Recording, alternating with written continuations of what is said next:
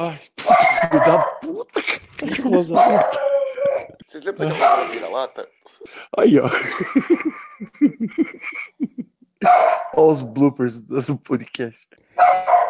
Esperar agora. Lazarento. Eu acabei de acender um cigarro, senão ia lá pra dentro agora.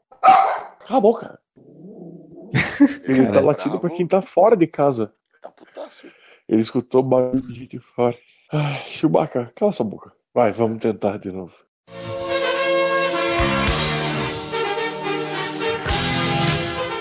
Olá, amigos. Vocês estão ouvindo o podcast Whatever. Gritem, Whatever!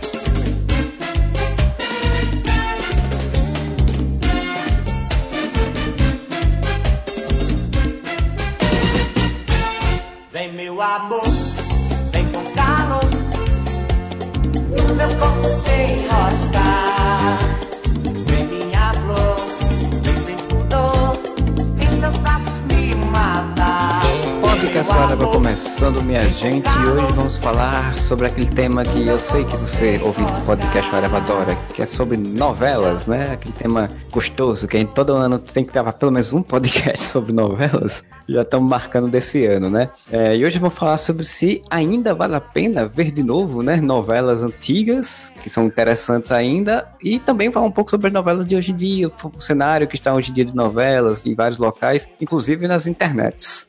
Meu nome é Marcelo Soares e para falar sobre isso comigo aqui está o senhor Tiago Moura E Explode Coração era uma novela baseada no Tinder. e o senhor Luiz Modeste. É com a alma lavada e enxaguada que vou participar dessa conversa. A gente teve essa ideia, né? A gente começou essa ideia so- sobre as novelas. Aí quando eu tava falando uma vez, há muito tempo atrás, sobre Tieta, né? Tieta tem muitos temas interessantes é, pra época e aqui hoje em dia ainda- ainda é. Então eu queria que o, o senhor Modeste, então, que foi que, se não me engano, foi quem tava comentando na época, falasse um pouquinho, você que reviu, a gente até falou no podcast passado, ou em algum podcast passado, ou algum podcast futuro, né? Que pode ser um flash forward. Exatamente, tava revendo no, no Viva, né? E o Viva é o grande espaço viva, de, isso. de rever novelas antigas e ficar comentando, assim como o seu Thiago Moura fica aí comentando Explode Coração. Então, é, Modesto, como foi pra você rever Tieta? Foi bacana, assim, porque coisas que na época nunca se passou meio desapercebido tal, eram subtemas muito interessantes colocados pontualmente, assim, em um arco de cinco, seis episódios da novela, e passava, assim, não era uma coisa que ficava também martelando, então eles conseguiam trabalhar com muito subtema. Uma das coisas que chamou a atenção foi quando a Ninon aparece na novela. Ninon era o personagem da Rogéria, que era assistente da Tieta. E óbvio, a cidade vira empolvorosa quando aparece um travesti na cidade. Ah, meu Deus, é o fim do mundo, é enviado do demônio. E o padre olha para as pessoas e fala: Cara, ele tá fazendo alguma coisa com você? Ela tá mexendo com você? Não. Então o que, que você tá preocupado com isso? Sabe? Em 89, ah, uma coisa que ainda é discutida hoje. E foi tratado de uma forma completamente bacana, assim, foi legal, mas parece que as pessoas não entenderam na época, porque as reações continuam sendo basicamente as mesmas, assim. Tinha um problema de transgênero na época, já na novela. E assim como quando o Jorge Dória aparece na novela como um pastor evangélico que foi com aquele discurso para arrebatar o pessoal e tirar dinheiro da galera, como o prefeito, que era o coronel da Tapitanga, era um cara que abusava do poder dentro da cidade, Ele abusava E de meninas, de né? idade, né? de menores, as, as rolinhas. Então são todos temas que a gente acaba discutindo hoje que já estava sendo tratado numa novela em 89. São pautas bem atuais, assim, são pautas que, que acabam deveriam ter ficado para trás e não ficaram. E aí acabou surgindo o papo, a gente colocando assim, falando dessas situações das novelas. Aí o Moura começou a ver Explode Coração e também puxa algumas situações da novela que acabam sendo de hoje também, assim. Não aquelas pautas gené- não aquelas coisas genéricas de novela que é óbvio que são atemporais, mas situações específicas que estão voltando assim a ser pauta. Realmente, a Rogéria chegou na cidade, todo mundo ficou revoltado com a existência dela. Ainda bem que hoje em dia isso não acontece, né? Não tem um hate em cima de Pablo Vittar só porque Pablo Vittar existe, né? É, meu Deus, né? Ainda bem que isso ficou pra trás, né? Nesses tempos do Facebook, né? Aquela grande máquina de moer merda, fiz um texto falando, porra, cara, vocês, realmente estão incomodados com o Pablo Vittar, assim? Que todo mundo fica irritado, porque, pô, chamar ele de ela, né? Chamar Pablo Vittar de ela e não sei o quê. É uma filha da puta. Por acaso, quando tinha a Rogéria na televisão, você chamava a Rogéria de Astolfo? É, por acaso. É uma noia que as pessoas não perderam ainda e que já era debatido 30 anos atrás, cara. E acho que poucas novelas tocaram em tantos assuntos quanto Tieta, exatamente porque o mote principal da Tieta era esse, né? Era uma mulher que era expulsa de uma cidade extremamente conservadora e retrógrada e volta poderosa, rica tal, e isso faz com que ela seja bem-vinda na cidade, porque o pessoal é todo conservador, mas extremamente interesseiro, né? E aos poucos ela vai mudando a vida de todo mundo na cidade por ser uma pessoa à frente do seu tempo e à frente daquela cidade. Até por isso que tem o lance da luz de Tieto, da luz da cidade que ela traz, energia elétrica, não é só a luz da energia elétrica, é a luz do pensamento, né, cara? Mas é aquela coisa, ela também tem medo de que as pessoas saibam que a grana dela, que o poder dela vem da prostituição. Ela tem medo do que as pessoas, como as pessoas vão reagir. É engraçado, cara, que não sei se tu lembra, Modeste, mas óbvio que tu lembra que tu reviu, né? Mas no final a Perpétua descobre, a Perpétua é irmã dela, baluarte do conservadorismo e da hipocrisia, porque ela guardava o pinto do marido dentro de uma caixa. Mas ela descobre que a Tieta tinha um bordel, né, um puteiro em São Paulo, e quando ela revela para a cidade inteira como a Tieta uh, criou uma imagem, todo mundo vê ela como uma santa, né? Porque ela trouxe luz, ela trouxe prosperidade, ela trouxe emprego. Ninguém acredita na Perpétua. Isso é uhum. impossível. Uhum. Tô, tomando um cu, você é louca. Da onde? Porque essa mulher é uma santa. E daí a Tieta fica puta da cara. A Tieta vira e tá. E se for verdade, seus filhos da puta? Quer dizer que vocês não estão acreditando nisso, mas é verdade. E sendo verdade, todo bem que eu fiz para vocês vai cair por terra? Isso é, isso é uma discussão bem interessante, cara. Isso, dentro da igreja. Durante o casamento do sobrinho dela. Não, acho que não era o casamento. Era do, do Ricardo com, a, com aquela que era a rolinha do, do coronel lá, Gabriela Duarte. Gabriela. Esqueci o nome. Não, Gabriela Duarte é filho da Regina, pô. Ah, então eu errei. Gabriela Duarte não é tão velha assim, não.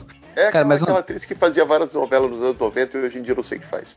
Tem uma coisa aí que vocês falaram que eu achei interessante, é a coisa do, do plot, né? Das novelas mais antigas para as novelas hoje em dia, que você for fazer um comparativo, é que as novelas antigas, elas para discutir certos temas, elas colocavam o tema dentro do plot da história, né? Tieto, mas também outras novelas. As atuais que eu acompanho, né? Assim, eu não tenho, eu não, não revi Tieto no Viu, até porque eu não tenho TV a cabo. Não vi originalmente, só vi, vale a pena ver de novo a tarde de uma vez. E é muito tempo, então não lembro tudo. Mas as novelas atuais que eu vejo é que querem discutir as coisas, né? Tinham, por exemplo, em Tieto, coisas que a gente já falou aqui, mas eles não querem botar isso dentro do plot por conta dos tempos que a gente vive, né? Que não vai dar, vai dar problemática, o povo vai reclamar disso aqui. Então eles ficam colocando em subplots ou em personagens soltos, que às vezes, até como a gente tava comentando em off, do outro lado do paraíso, agora a novela atual das nove, que tem um plot de um, de um, casal que era gay, por exemplo, e ele se torna um plot de comédia no meio da história, e depois o cara já vai terminar virando hétero e tudo. Quer dizer, tem um. Tem um sofremos um, um, uma perda de culhões, como dizem, né? Eu acho que isso depende de autor, velho. Porque você pega o Valcir Carrasco, que é o autor do Outro Lado do Paraíso, ele é um cara que eu acho ele muito limitado quando ele vai falar sobre assunto que requer alguma profundidade. Ele é muito bom para escrever Cravo e a Rosa, escrever Chocolate com Pimenta, essas novelas mais leves, que não tem tanto vínculo com a realidade. Mas quando ele vai falar de coisas como, por exemplo, o personagem lá, o médico lá, que era homossexual enrustido e acabou tendo que se assumir no decorrer da novela, ele não consegue fazer isso sem transformar num quadro de Zorra Total, sabe? Vai ter uma gagzinha, vai ter um bordão, vai ter uma repetição de situação era um personagem até bem denso, até o momento em que a Clara meio que obriga ele a se revelar por conta de chantagem. Só que no momento em que ele se revelou, ele, ele era casado com Ellen Roche, que era enfermeira do hospital. A partir do momento que ela descobre que tá grávida, ela e a mãe dele fazem toda uma trama para ele deixar o cara com quem ele tá ficando para voltar para ela, assim. E ela tá grávida. Eles usam dessa gravidez dela meio que pra prender o cara. Mas de uma forma bem então, mas, total, né? Porque diz que total, não, é ridículo. É ridículo. Bordão, é que eu tô com gravidez de risco, porque ela tá uma gravidez. Isso repete o dia inteiro, todos, todos, todos os episódios. E daí, em contraponto, a, a, comparação que eu queria fazer era a novela anterior, da Glória Pérez, como é que era o nome lá, que tinha a Juliana Paz, que era traficante. Uma das personagens principais da trama é uma menina que muda de, de sexo, cara, durante a novela. Ivana que vira o Ivan no final da novela. E a Glória Pérez fez isso com muito cuidado, muita realidade, muito respeito, sabe? E de uma forma muito bem feita. Isso é, isso é autor bom, cara. Consultoria até com, uma, com, com um cara que era trans e tal, que, que era menina, virou cara tal. E foi tudo em cima disso, né? Cara? daí- Foi calcado em cima de experiências. Exatamente. E daí, como você citou, Marcelo, não tem mais culhões. Eu acho que tem autores que têm culhões. A Glória Pérez botou uma personagem praticamente principal na novela com essa temática, estava dentro do, do enredo da novela, exatamente numa época que tem um bando de reacinha e de reação falando não pode falar de ideologia de gênero, isso é um absurdo, isso é uma afronta. Cara, ela foi lá e fez, vamos, vamos falar, eu quero falar sobre isso, a gente vai falar sobre isso, eu vou falar sobre isso, não quiser ver, troca de canal. Isso é relativo porque o que aconteceu com esse personagem do, da novela das nove de atu- atualmente, né?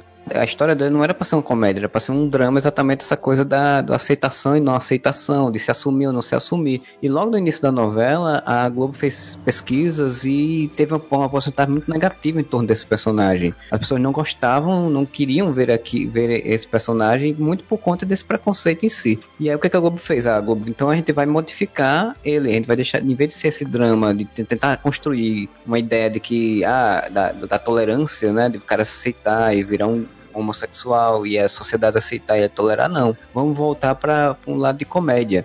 E aí, a partir da comédia, que é o que sempre o Valci Carrasco, ele sempre faz isso com os personagens. Apesar que eu acho que, eu não sei se o Valci Carrasco ele é gay ou não é, mas apesar dos personagens gay dele, ele sempre faz nesse mesmo viés, da comédia. Quando ele botou esse personagem da comédia, o grupo, o núcleo, né, começou total, pegou muito audiência e muito público que gostou daquele núcleo aliado isso ao preconceito de quem não queria ver, a faixa do público que não queria ver o, o casal homossexual, ele tá aí resolveram modificar. Porque, por exemplo, o personagem dele na outra novela dele, que era o Matheus Solano, que era o vilão da novela e era gay por cima, ele era um gay que fazia muita comédia, muita piada. Ele só fez uma redenção do personagem porque o ator era muito bom e conseguiu fazer com que o público gostasse. que eu ia citar, o Félix, né? Ele também apelava pro humor, o Félix tinha um monte de bordões, né? O Félix falava. Sim, sim. Esqueci dos bordões que o Félix tinha, mas ele era. Porque todo personagem de novela do Valcir Carrasco é um personagem de Zorra Total, né? Ele tem que ter um bordão pra falar dez vezes no mesmo episódio. Mas, mesmo sendo um personagem, um vilão caricato, um vilão de humor, ele teve toda uma história. Pô, eu lembro na época, cara, era Viver a Vida essa novela, né? É Amor à Vida. É tudo vida agora, essas novelas É, todas não. têm vida no nome. A vida e amor, Aí- tem que ter tudo, assim. Ah, é, essa aí tinha amor à vida ainda, né? Tinha os dois. É. E o que aconteceu? Chegou uma hora que o casal principal, que era o Malvino Salvador Paulo Oliveira, eles estavam tão sem graça na novela, porque não tinha muita história pra eles. O casal principal da novela virou o Félix e o, o guri lá de cabelo cacheado, que eu esqueci o nome. Que é o que tá na novela até agora, que ele faz advogado na novela atual. Esse, esse mesmo. E pra tu ver, não é, eu acho que não é um, um lance do público, porque a gente tem muito essa ideia de que o público inteiro, meu Deus, ele abomina isso. Não, né, cara? A gente tá em 2018, o público mudou bastante. Ainda tem, os reais ainda fazem barulho, mas o cara tá mais adaptado a isso. Mas assim, Mas é que o- tá. a Globo tomou porrada de tudo quanto é lado na última novela. Por causa, essa parte do trans, ah, por causa da parte dos traficantes, Mas como se estivesse glamorizando o tráfico. Tomou porrada de quem, cara? Esse é o problema. Cara- Tomou porrada da galera que berra no Facebook, velho. Mas aí é que Só tá. que a aí- audiência é- da é- novela era ótima. A questão é que, que, que muitas pessoas que têm esse pe- pensamento que não gostam dessas inovações sociais, temáticas, são muitas pessoas que estão no controle muitas vezes de mer- merchandising, de, de propaganda, de, de espaços. E, e se uma parcela do público, sei lá, que tem um contato com esse tipo de, de compra, de, de produto de consumo, se ela não se interessa ou não quer, nas pesquisas que eles fizeram, que for, eles, eles não vão querer fazer. O negócio da, da menina do trans é porque a, a Glória Pérez, ela é, uma, como você falou, uma autora inteligente, assim como era o autor de Tieta, assim como era o autor de outras novelas dos anos 80, uma autora inteligente, ela preparou o público para aquilo e construiu uma personagem que você tinha sentia a dor da personagem. Então, isso é revertido em algum momento. Pessoas como o Carrasco, como a gente tá falando, ele não sabe fazer isso. Então ele só faz as coisas. Mas, mas o estranho, Marcelo, mas aí do Amor à Vida, o, o mérito é muito mais do Matheus Solano do que do Valcir Carrasco. Sim, Porque o sim. público passou a torcer pro Félix e passou pra torcer pro Félix ficar com o carinha lá que era bonzinho na novela. Mas, Mas mas, a partir tem- do momento em que o Félix se tornou um personagem muito mais cômico do que cruel. E Porque no começo ele era. público. Sim, mas aí que tá. O- Mas ele só se tornou assim querido pelo público a partir do momento que aliviou o lance dele ser malvado. Não, mas aí eu te Porque o pergunto. começo da novela, Peraí, ele era idiota. Ele era o, o mal igual pica-pau. Mas, Modéstia, eu te pergunto, o Tostines é mais. é, como é que é? Vende mais porque é mais gostoso ou é gostoso porque vende mais? Ele deixou de ser tão mal porque o público gostava dele ou o público passou a gostar dele porque ele deixou de ser mal? Eu acho que foi acontecer o contrário, cara. O Félix ele foi tomando tanto conta da novela, graças ao talento foda do Matheus Solano, que o público começou a achar ele sensacional e começou a torcer pra ele não ser mais tão malvado, pra ele poder ter um final feliz. E isso acabou levando a novela para esse caminho. Isso, repito, pra mim é mérito do Matheus Solano e não do Valcir Carrasco, que é um auto- autor bem. Ele é aquele que faz o, o feijão com arroz basicão sem tempero que o povo come, sabe qual é? É porque muita gente vê a novela das nove por imersão já, né, cara? Por hábito. Sim, sim, certamente. Mas já que citamos Glória Pérez, vamos voltar no tempo de novo, vamos citar a novela que eu tô acompanhando no Viva agora, que é isso. Dos ciganas. Dara. Não, mas mais do que dos ciganos, vamos se manter nesse, nesse assunto do trans que a gente falou com a Rogéria, agora com o personagem ali da Glória Pérez, a Ivana, a Sarita, cara. Cara, Floriano Peixoto é um baita ator. O que, que ele tá fazendo na Record, cara? Não sei o que, que, que esse cara tá fazendo na Record, cara? É só se for pra pagar conta, porque o cara é muito bom, velho. Por que, que ele tá preso em novela bíblica? Ai, pra quê, cara? Pra quê? Cara? Põe o Becker pra fazer novela bíblica, não põe o Floriano Peixoto, pô. E a Sarita, velho, uma baita personagem da novela. Cara, é impressionante. É aquilo ali em 1996, né? Estamos falando de 20 anos atrás, não, não 30 como a Tieta, mas 20 anos atrás. E, cara, chega o Floriano Peixoto, aquele cara daquele tamanho. O cara é alto pra cacete. Vestido de mulher, indo morar num bairro de periferia.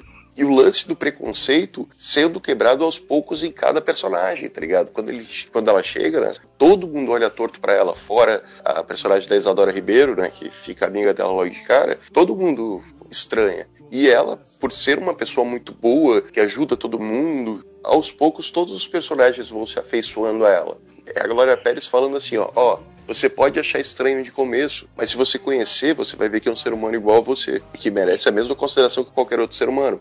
Uma cena da Sarita que eu acho emblemática. Acho muito foda que se não fosse um ator muito bom, não rolava. Que é uma entrevista de emprego. Sim. Em que ele vai, ele chega todo mundo olhando aquela coisa, nossa, que mulher é essa, não sei o que e tal. Porque, pô, como o Silvio Moura falou, o cara é um cavalo, ele é grandão pra cacete e tal. Como ele tá bem no personagem, parece uma mulher autora, assim, tipo, anda com uma delicadeza, anda bem mulher. E o cara vai vendo o currículo tal, sem olhar. Quando olha pra ele ver que é um trans, Não, ele não olha, ele é o Daniel Dantas que faz o, o cara que tá fazendo a entrevista. A Sarita, ela fala baixinho, tá ligado? Ela não fala muito alto, porque senão ele vai ver. Vai ouvir a voz, vai perceber que é uma trans. Quando ela entra, ele dá aquelas olhadas, tipo, ah, olha pra bunda, não sei o que, sabe? Tipo, desejando, digamos assim. E quando a Sarita fala, né, que ela, ele diz, não, fala mais alto que eu não tô ouvindo. Aí ela fala, ah, meu nome é tal.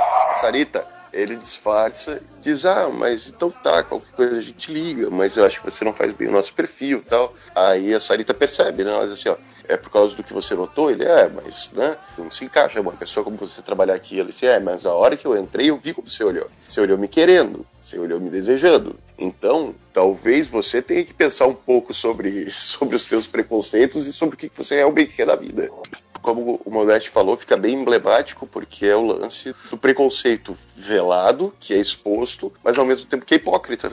E como o Modeste mesmo citou ali dos ciganos, isso aí pra mim é a primeira temporada de uma série da Glória Pérez, né? A primeira temporada é Explode Coração, a segunda é o Clone e a terceira é Caminhos da Índia. Famosa novela, protagonista, vinda de uma cultura diferente da nossa, que tem que se adaptar à nossa cultura porque se apaixonam por alguém daqui. Mas é bem interessante, ao contrário, pelo menos na minha lembrança, na minha memória, ao contrário do clone Caminhos da Índia, e que é a personagem principal, ela meio que questiona a cultura dela por causa de homem, né? Porque ela se apaixona por um cara fora da cultura.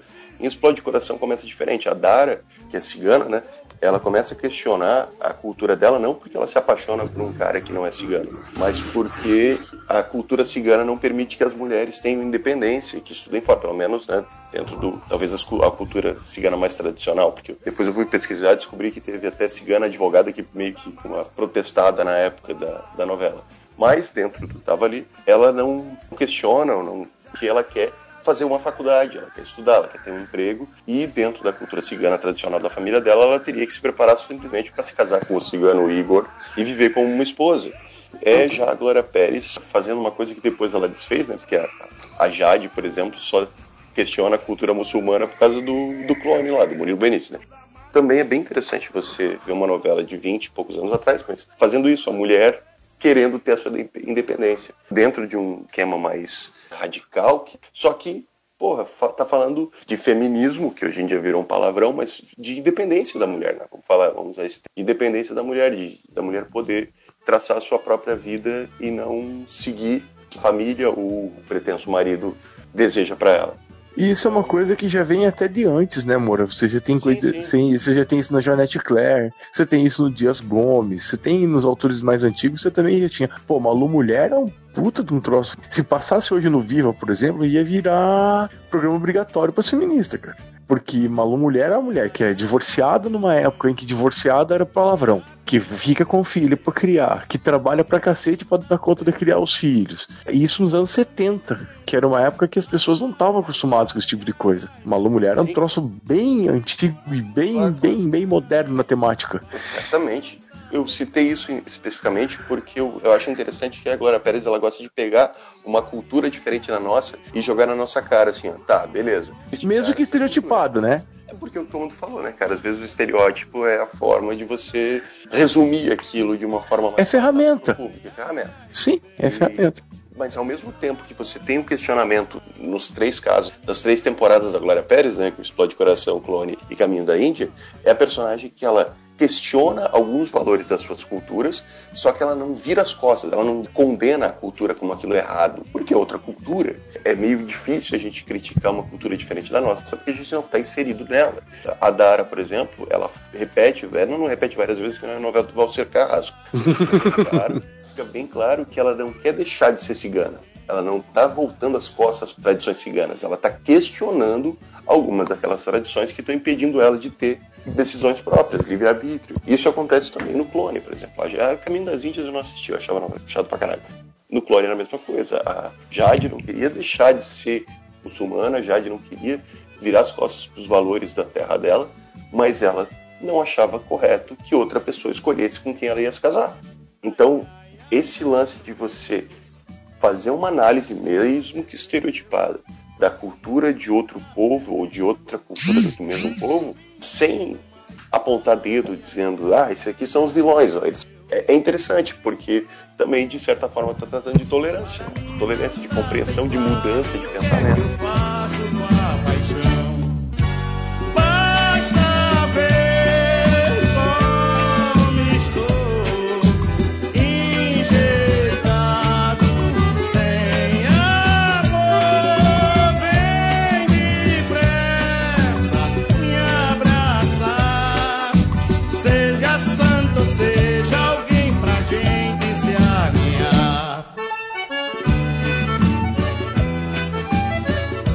Curioso você falando agora, Pérez, eu me lembrei da última dela, né? Que é essa Flor do Querer que, é que você tava falando. A ideia era basicamente a mesma com a personagem principal, né? Porque a personagem principal era de outra cultura, teoricamente, assim, né? Porque é de outro estado, com uma cultura, visão de vida diferente, em que ela se envolve com o cara meio que para sair daquele lugar e vir pra, pra cidade grande, né? Só que, tipo, o personagem também depois ficou totalmente perdido e, e chato, como boa parte dos protagonistas de novela hoje em dia são mocinha de novela sempre foi um problema, né, cara? É muito difícil. Um autor que consegue manter a mocinha e o herói da novela interessantes da novela inteira, porque normalmente eles têm essa necessidade de transformar o, mocinho e a mocinha em baluartes da, da perfeição humana, né? Pessoas totalmente boas e altruístas. Se você não faz isso de uma forma bem feita, acaba ficando chato quando foge disso, acaba sendo legal, que é tipo a Avenida Brasil, né? Quando você sai dessa coisa de Alencar, que você foge do, desse, desse ideal romântico aí. Tieta. Porra, mas é que a Avenida Brasil é um que vem na minha cabeça na primeira vez que foi falar que foi colocado isso, que quando você sai do estereótipo do, do, do mocinho e da mocinha perfeito, você nem sabe direito quem que é o mocinho e mocinha ali, né, cara? É engraçado, a Avenida Brasil, a gente vai morrer falando dessa novela aqui no podcast, tá? a Avenida Brasil, ela subverteu muito esse gênero porque ela fez uma coisa interessante. Quase toda novela, quase todo filme, quase todo seriado é o vilão atacando o mocinho e o mocinho se defendendo. É isso que acontece. Qualquer novela, velho. É a vilã quer acabar com os planos da mocinha, quer acabar com o amor da mocinha. E mocinha também, é um nome horrível. E aqui é o contrário. A Nina vem, a Carminha é a, pessoa, a personagem que não sabe o que está acontecendo. Ela é a personagem que vai ser atacada. Você torce contra ela porque ela é uma filha da puta. Mas ela é a ingênua, a inocente. A heroína é que é a, a que tem as informações, é que tem o plano maléfico, digamos assim. E que o Valcir Carrasco tá fazendo a mesma coisa agora nessa, com a. É Clara, se não me engano, o nome da, da, da protagonista. É, que tá é se porque vingando de todo mundo depois de se fuder um monte. De uma forma bem pior. né? As duas histórias, tanto a Avenida do Brasil quanto essa, são baseadas no Conde de Monte Cristo, né? né? A história clássica e tal, do- exatamente a mesma coisa, o cara que é traído, que é, que é aprisionado e consegue fugir, consegue ficar rico, volta pra se vingar de todo mundo. A diferença é que o João Manuel Carneiro, lá em Avenida do Brasil, ele usou isso pra criar a primeira parte da novela, e depois, como o Moro tá falando, ele desconstruiu isso pra criar a outra parte da novela. A diferença é que, como a gente falou, o Valci Casco é um grande autor, então ele tá copiando literalmente tudo, só que a própria personagem, apesar de ser uma personagem interessante, pra mim ela, ela vai perdendo força à medida que a novela vai passando, porque ele não sabe manter isso. Deixa eu só fazer uma parte aqui. Como vocês notam, eu tenho que abaixar a cabeça e falar assim, sou, sou popular mesmo. O Marcelo foi buscar como referência o Conde de Monte Cristo. Eu ia falar que o Bill. Então, porque aqui o meu também é baseado no Conde de Monte Cristo. Também, o Marcelo foi mais longe, né? Porque eu, eu- é porque eu falo tanto do Conde de Monte Cristo, porque foi uma das primeiras coisas que eu vi na minha timeline, todo mundo falando, como se fosse a grande novidade do mundo, quando essa novela atual estreou. Que a pessoa, porra, você está imitando o Conde de Monte Cristo. Eu digo, é, está. E o Quentin Tarantino também imitou, o João Manuel Carneiro também imitou. todo mundo imita. São os clássicos, velho. É, pô, clássico é clássico. É um plot que eu não sei nem se dá pra dizer que se originou com Conde de Monte Cristo, mas que se firmou com o Conde de Monte Cristo, que é o herói em busca de vingança. Isso sempre vai ter, cara, em tudo, do cinema, É. na TV, em série, em tudo. O Édipo tem um pouco disso, né? Apesar de ser diferente a, a metáfora, o Édipo, ele é um personagem que ele foi jogado no local e ele volta pra se vingar. Quantas novelas são baseadas em um casal que não pode ficar junto por algum motivo específico, né? Vamos falar que é tudo cópia de Romeu e Julieta? Sim, pois é. Ó, tem um herói da Record também, assim, o tal de Moisés, né? A Moisés volta em, busca de vingança? É, ele vai libertar o povo dele dos malvados egípcios. Ah, Não, mas- não é o super-homem que, que faz isso. Ah, olha, eu não sei se esse Moisés da Record era da Marvel ou da DC, mas ele tem uns poder meio louco lá. cara. Tá passando novela do Moisés, né? Tá passando reprise dos Dez Ela passa- Mandamentos à tarde. Ela passa a vida toda, cara. Dez Mandamentos tem, na- tem até no Netflix, né? E, e é bem assistido até. Já li por aí. Só que o problema de, de Moisés não é Moisés, o problema é depois, que eles quiseram fazer uma nova novela continuando a história de Moisés, onde virou tipo. A porra do Moisés andando 40 anos no deserto, né? Essa- Não, era, era depois, que, o depois que Moisés chegou em algum local e se constituiu um- um- uma nova moradia. E aí a novela se passava exatamente não sei quantos anos depois que Moisés já tinha morrido e tudo. E aí tinha guerra de, de, de tronos. tinha pessoas querendo tomar conta do local e não sei o que. Tinha dragões, né? Igual na Bíblia. Quase isso. quase É, isso. tinha, tinha um zumbi de gelo também na Bíblia. Uma continuação dos Dez Mandamentos. Fiquei imaginando Moisés andando pelo deserto 40 anos. Vocês já viram o que a galera fez de pegar, tipo, o ponto de onde Moisés saiu e onde Moisés chegou, botou no Google Maps a pé. Aí dá uma, um tempo de, sei lá, oito dias. 40 anos. Caralho, Moisés tava muito perdido nessa porra, né? Agora que a gente entrou nessas novelas mais diferentonas e, e- e as campanhas que fazem em cima, é que eu não sei se vocês acompanham a Record. Aqui a Gisele gosta de ver noticiário da Record por algum motivo, assim. Quando foi ter a grande virada na novela do Armagedon, não sei qual que é o nome dessa novela aí do fim do mundo. É né? Apocalipse. que eu vacilei, porque o nome é bem original.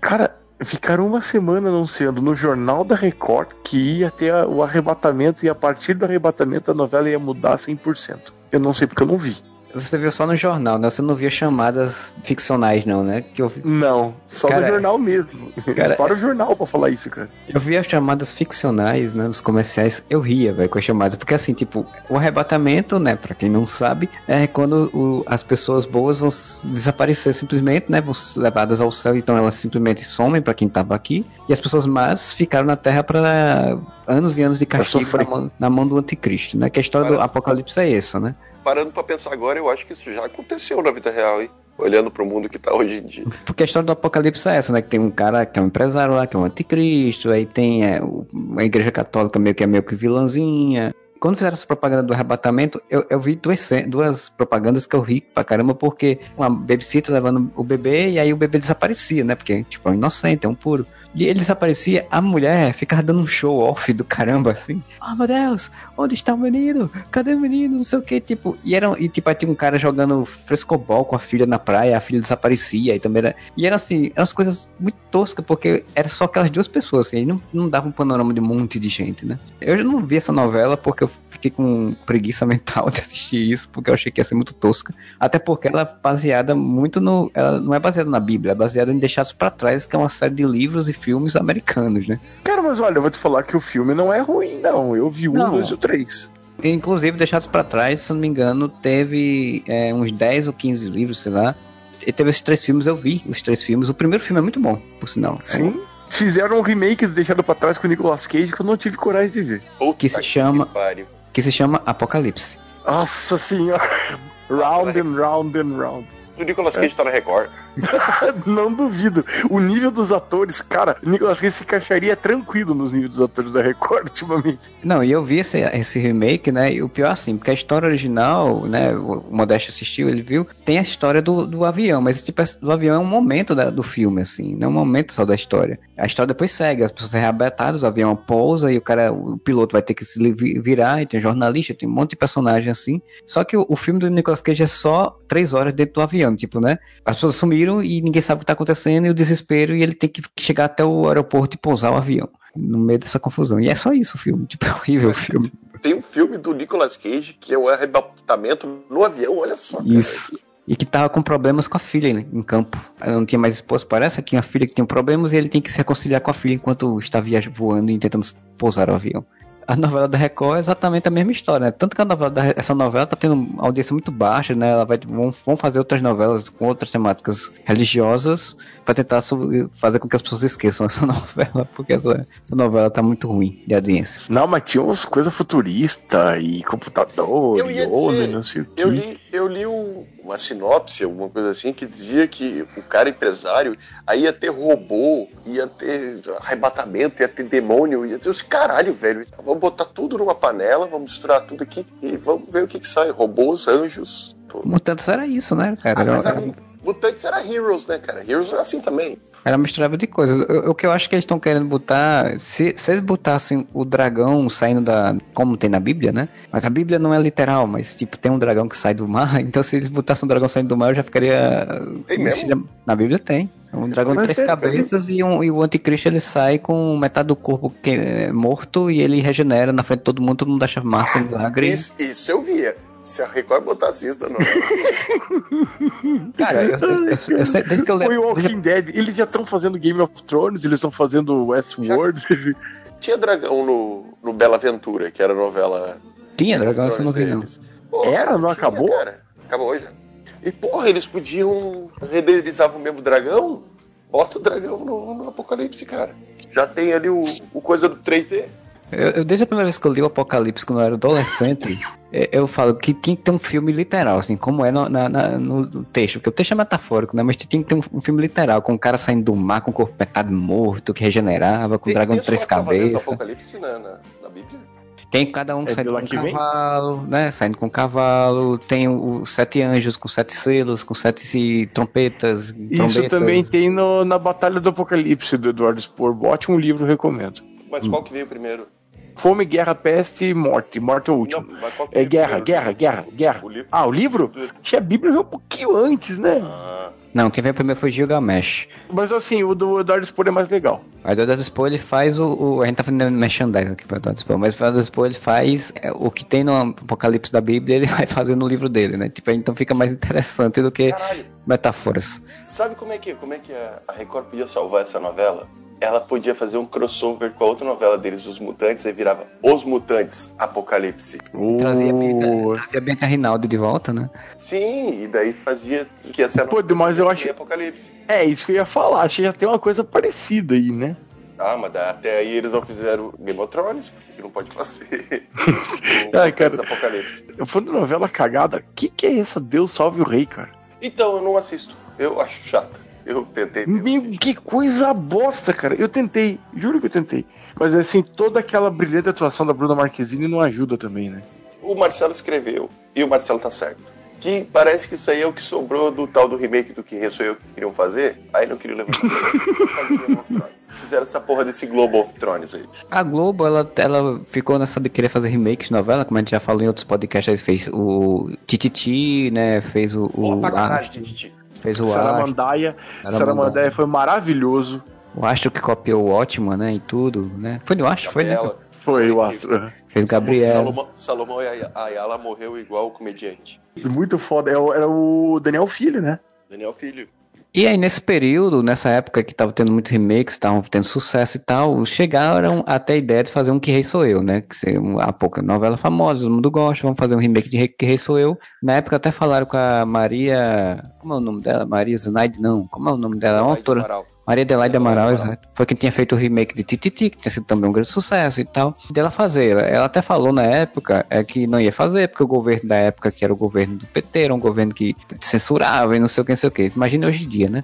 E aí, essa novela acabou não, não acontecendo nesse remake, né? Deixaram pra lá até porque envolvia política e tal, não quiseram mexer com isso. Então, eu acho que a ideia de fazer uma novela de época, esse ar de imperial, é uma coisa que já tá na Globo rodando há muito tempo. Com o sucesso de Game of Thrones, né? Aí eles resolveram, pô, por que não? Agora que o Silvio de Abreu assumiu o comando da, da dramaturgia da Globo, quer colocar coisas um pouco diferentes em termos de temática, mas focado sempre naquela coisa do romance, do amor, né? Porque tudo virou amor pra eles, como a gente falou. Resolveram fazer o Deus Salve o Rei. Agora, o que eu acho estranho é porque, como até um amigo meu falou, o horário das sete é um horário normalmente de comédia. Então todo mundo achava que, como era uma novela que tinha esse viés meu, Que Rei Sou Eu, todo mundo achava que ia ser uma comédia, né? Que nem Que Rei Sou Eu era. No final das contas, eles quiseram fazer sério. Que Eu não é que era comédia, era uma chanchada, cara, de tão comédia. Era escrachado de comédia. Pois é, em vez de fazer comédia mesmo, assim, mais escrachadozinho, quiseram fazer série. Tipo, a novela, pelo menos, os primeiros dois, três meses da novela eram muito chata, porque chata tanto em texto quanto em ritmo.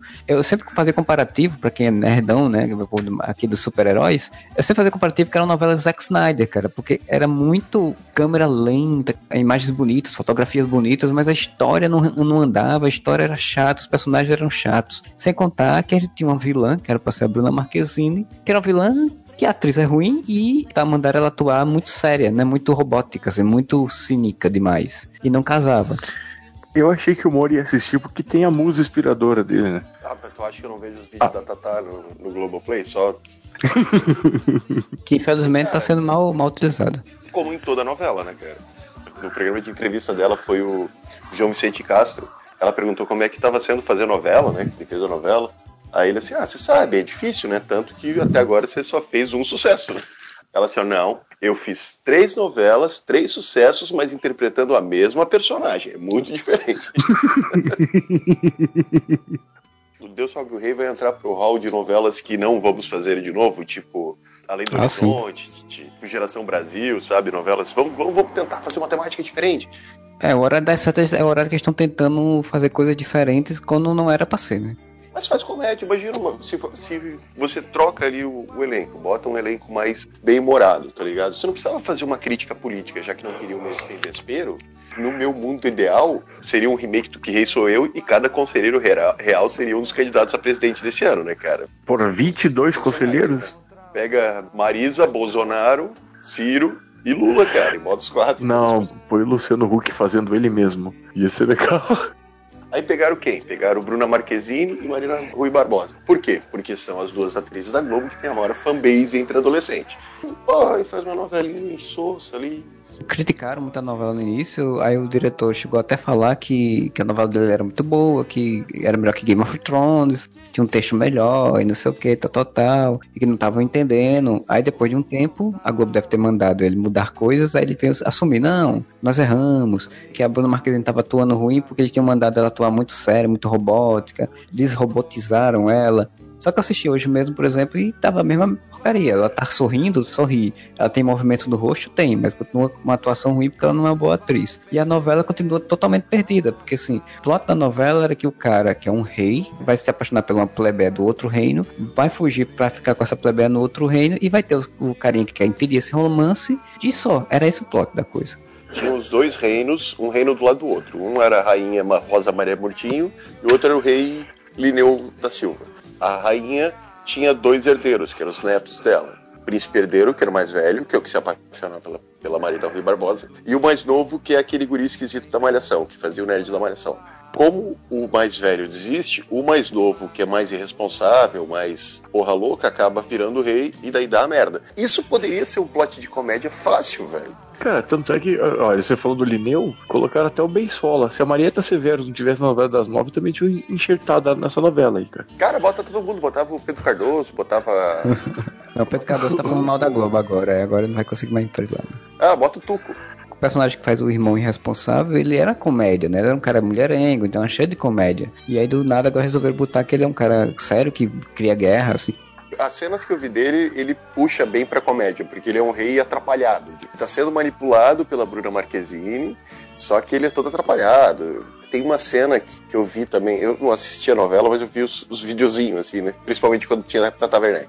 E daí a Tata e a Bruna Marquezine discutindo, né? É muito engraçado o jeito que a Tata ofende, porque provavelmente ela inventa as frases, né? E a Bruna Marquezine respondendo o texto certinho, falando igual um robô, assim, bem triste. E ele no meio falando, não, você não pode desrespeitá-la, ela é uma rainha. Mas você também é uma rainha.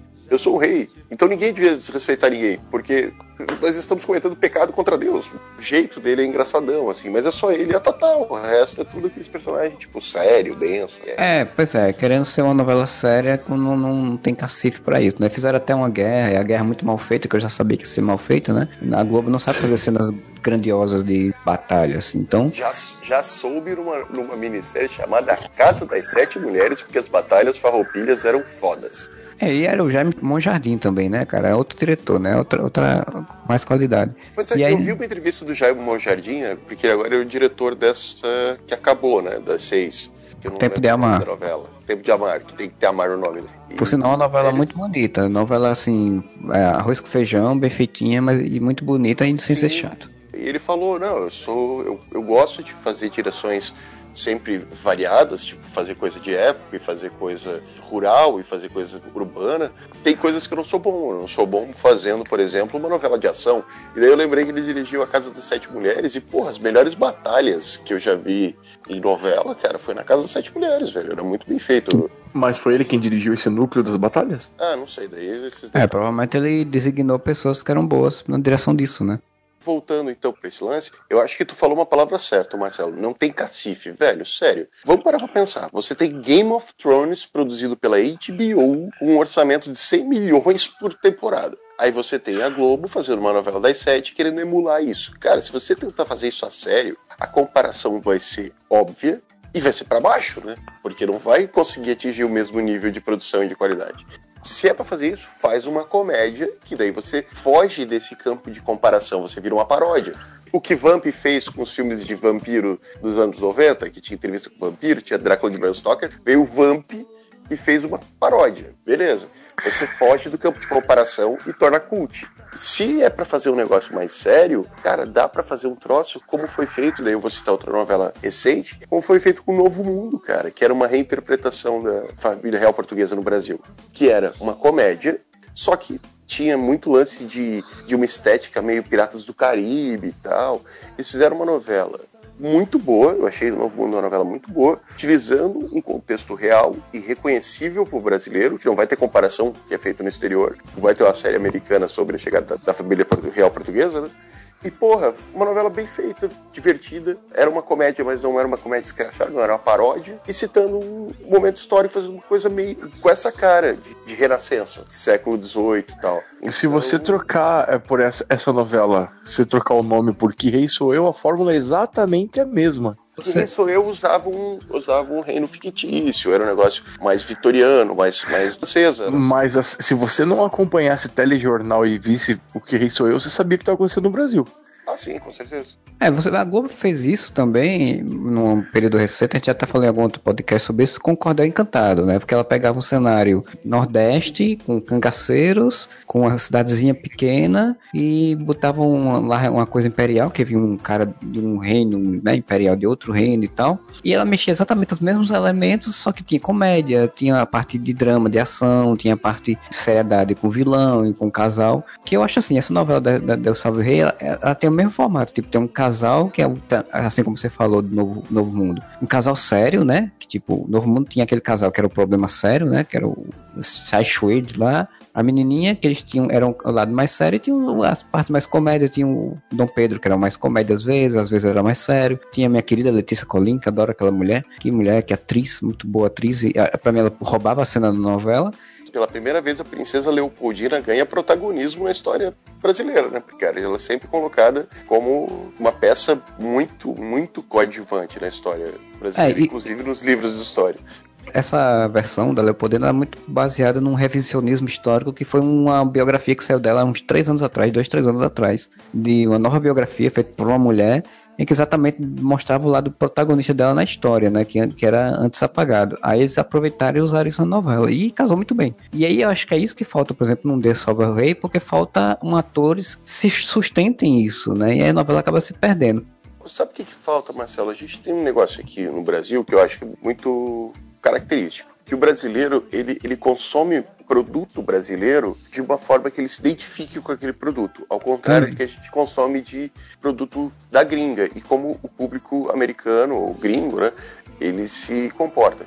Na gringa, você fazer uma série Game of Thrones, tendo um contexto totalmente alheio à realidade americana, vende porque vende pro mundo inteiro. Agora, aqui no Brasil, você tentar repetir essa fórmula sem dar o tempero brasileiro, fica muito parecendo quero fazer um seriado americano, entendeu?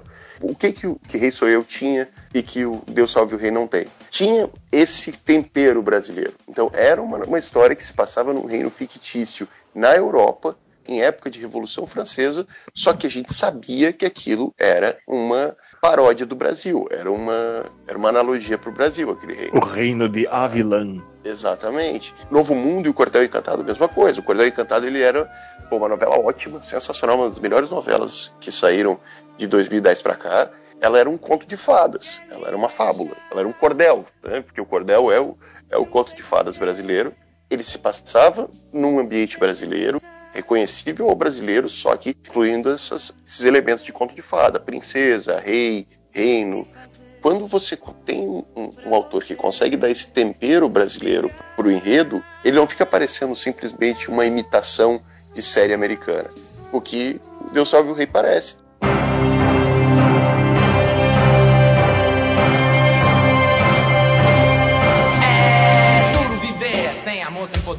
Sem grana, sem glória, sem nome na história. Duro viver sem coroa, sem trono, sem urpe ou gatilho, sem nada de abono. A vida é uma só, não adianta reclamar. Quem não leva a vida vai ter a vida.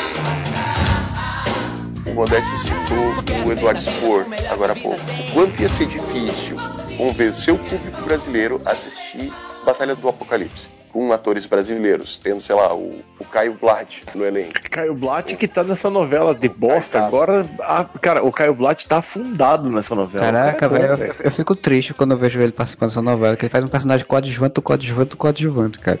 Mas assim, você sabe o que, que se faz público assistir uma Batalha do Apocalipse? O cara faz o que fez o que Rei Sou Eu, um elenco que só tinha filha da puta, cara. Só tinha cara foda pra caralho. Quem que era o conselheiro da parte de finanças era o Jorge Dória, cara. O bobo da corte era o Estênio Garcia, cara. Tinha Johnny Herbert, tinha Tato Gabos. Cara, só tinha cara foda no que Rei Sou Eu. Não, não, O novela, elenco era novela, primoroso, velho. novela cada vez mais profissional tem que ter um elenco primoroso. Mas eu, eu, eu- eu concordo que é exatamente a coisa que o Moro tá falando, do tempero, né? Por exemplo, você fazer uma história de fantasia como uma batalha apocalíptica que a gente tá usando, apesar de eu, saber que a história tem coisas, elementos que se passam no Brasil, mas se você não fizer isso com esse, essa é, identificação, eu não li a Batalha do Apocalipse, mas eu li Herdeiros do Herdeiros de, de Atlântida, se não me engano, que é um, um dos Ah, livros que é o primeiro, o primeiro spin-off. nesse livro, por exemplo, tem uns 50 páginas lá do livro que se passa numa cidadezinha fictícia no Rio de Janeiro, onde Sim. ele faz toda a contextualização local que Pra quem for do Rio de Janeiro, Niterói, Petrópolis, essas coisas, vai reconhecer. E ele bota elementos de fantasia dentro disso. Então, eu acho que é isso que funciona. Tipo, o Vamp funcionou porque era, tinha elementos de fantasia, mas é dentro de um cenário totalmente brasileiro, né? Tipo, era uma cidadezinha muito parecida com Santos, muito interiorana e tal, tal, tal, né? Isso, isso Realmente realmente. com Paraty, né, cara?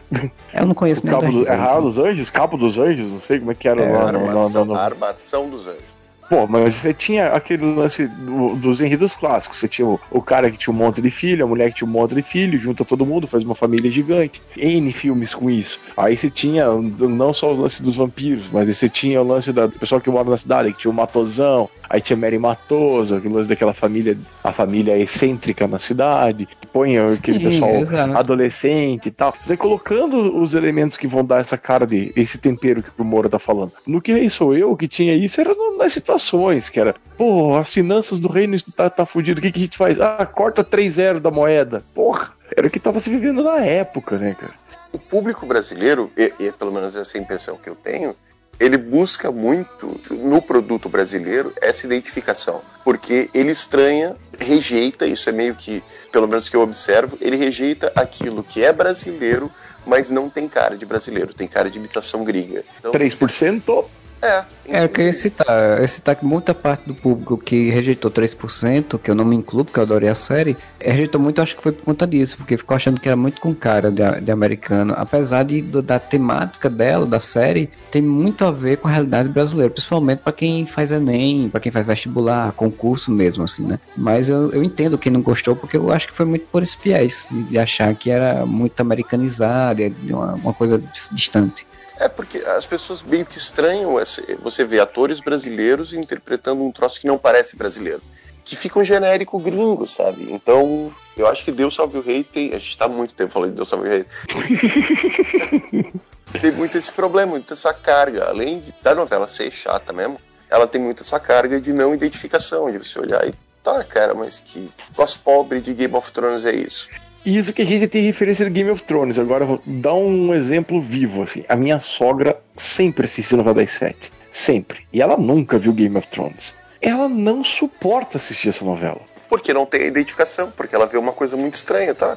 Exato, e assim, ela, ela é muito presa àquela forma, a novela das seis é uma novela de romance, novela das sete é uma novela de comédia, e novela das nove é uma novela mais drama. Ela foi ver o, o Deus Salve o Rei esperando que tivesse uma pontinha de comédia. Tem nada, ela vai mudar de canal, pronto.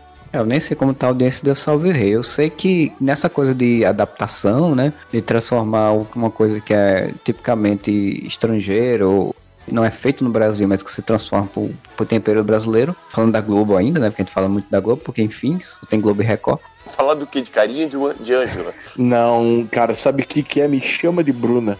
Isso não Aí é é, sério. novela. É, já é sério aí, já não é novela, é verdade. Cara, Me chama de Bruna é bom, e, e, cara, é bem feito, velho. Eu Puta vi, que eu, pariu. vi, eu vi poucos episódios, mas eu achei bem interessante. Só vi o iníciozinho do primeiro episódio, não chega a terminar não. Mas assim, se for falar de série brasileira, tem uma porrada de série boa, realmente, de fato. Mas em termos de novela, eu ia citar o Orgulho e Preconceito, quer dizer, Orgulho e Paixão, né? Porque a Globo fez um remake, né? Tá fazendo um remake agora na hora das seis de Orgulho e Preconceito, mas não quis botar preconceito no título, botou paixão. E disse que ordem do Silvio de Abreu, com certeza. Provavelmente, porque tem que ter amor, e disse que vai se inspirar não só nesse livro, mas em outros livros da Jane Austen, né?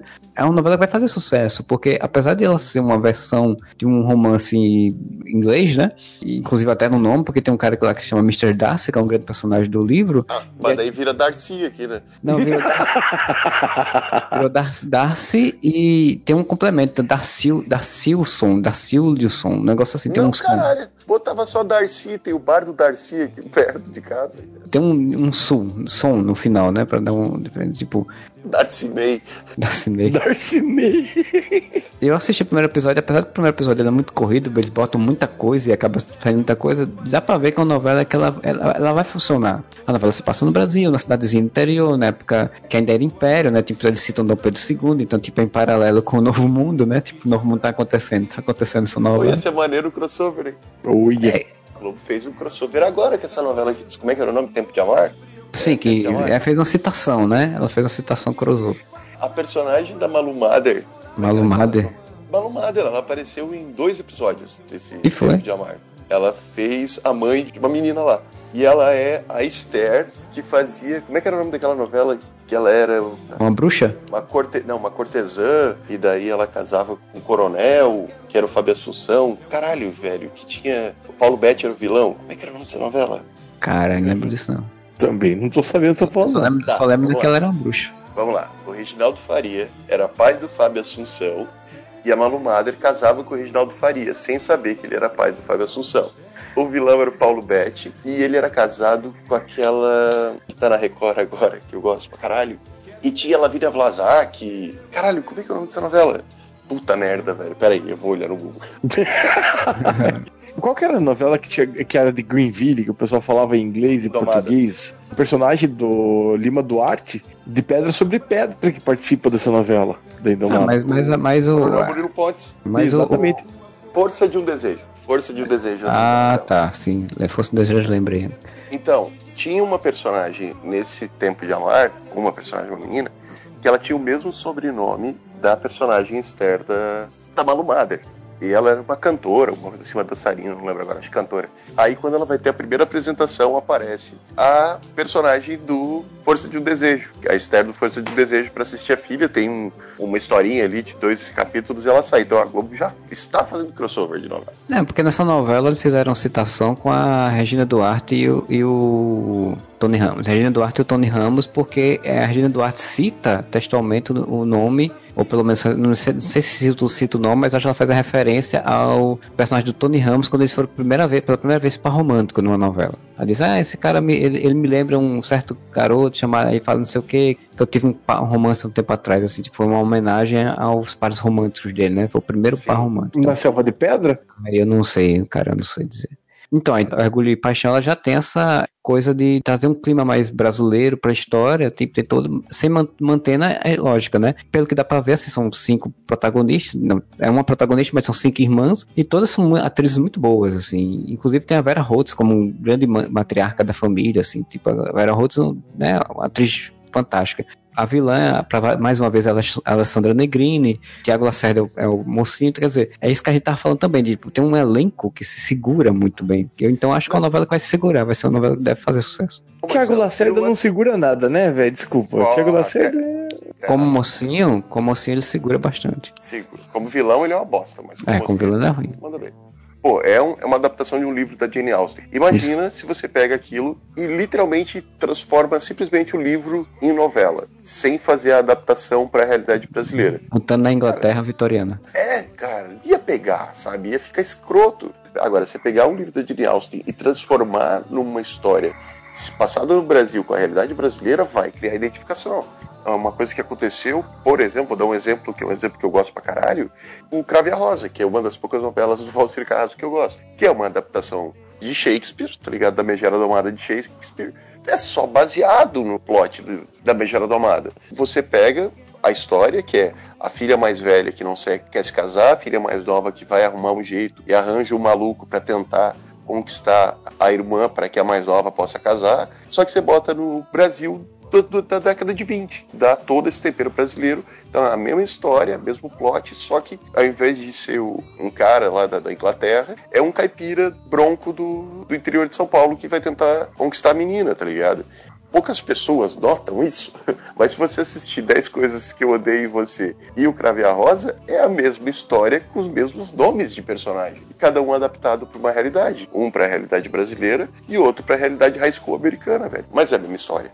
Eita Mundo Bom também tem, é baseado em, Não, em Eita história Mundo- clássica também, né? É?